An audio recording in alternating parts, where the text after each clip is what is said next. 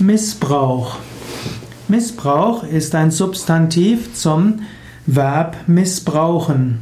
Missbrauch bedeutet, dass man etwas nicht für, seinen, für deinen eigentlichen Zweck benutzt.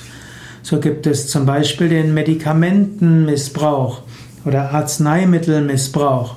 Wenn jemand Arzneimittel, Medikamente nimmt, nicht um gesund zu werden, sondern für andere Zwecke, dann ist das Medikamentenmissbrauch. Man spricht auch vom Amtsmissbrauch, wenn jemand ein Amt, einen Posten für seine eigenen Zwecke nutzt und nicht um seine Aufgaben gut zu erfüllen, ist das Amtsmissbrauch. Es gibt auch den Machtmissbrauch. Jemand, dem eine bestimmte Verantwortung gegeben wurde, hat eine bestimmte Macht. Wenn der dieser Macht missbraucht, zum Beispiel um persönlichen Vorteil zu haben oder um Gegner zu erledigen, dann ist das Machtmissbrauch. Besonders äh, schlimm ist auch Alkoholmissbrauch und Drogenmissbrauch. Und ganz besonders schlimm ist der sexuelle Missbrauch, was also Kindesmissbrauch ist. Missbrauchserlebnisse verarbeiten.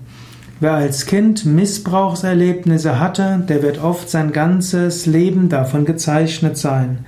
Es ist nicht einfach, aus diesem, aus dieser traumatischen Erfahrung wieder herauszukommen. Und inzwischen gibt es verschiedene Therapien, die sich in der Psychotherapie und in der Psychologie etabliert haben, die helfen können, nach erlebtem Kindesmissbrauch wieder ja, in der Lage zu sein, ein normales Leben zu führen. Dieser, dieses Video wird nicht ausreichend sein, um darauf genauer hinzuarbeiten. Und es wäre auch vermessen zu sagen, dass man mit einem Video mehr erzählen könnte, wie man mit Missbrauchserfahrungen umgehen könnte. Man kann nur eines sagen, wenn du erwachsen bist, dann behandle Kinder mit Respekt und mit Ehrerbietung und tue nichts, was Kinder als Missbrauch interpretieren könnten. Halte die Augen offen und achte darauf, dass auch keine anderen etwas tun, was wie Missbrauch sein könnte.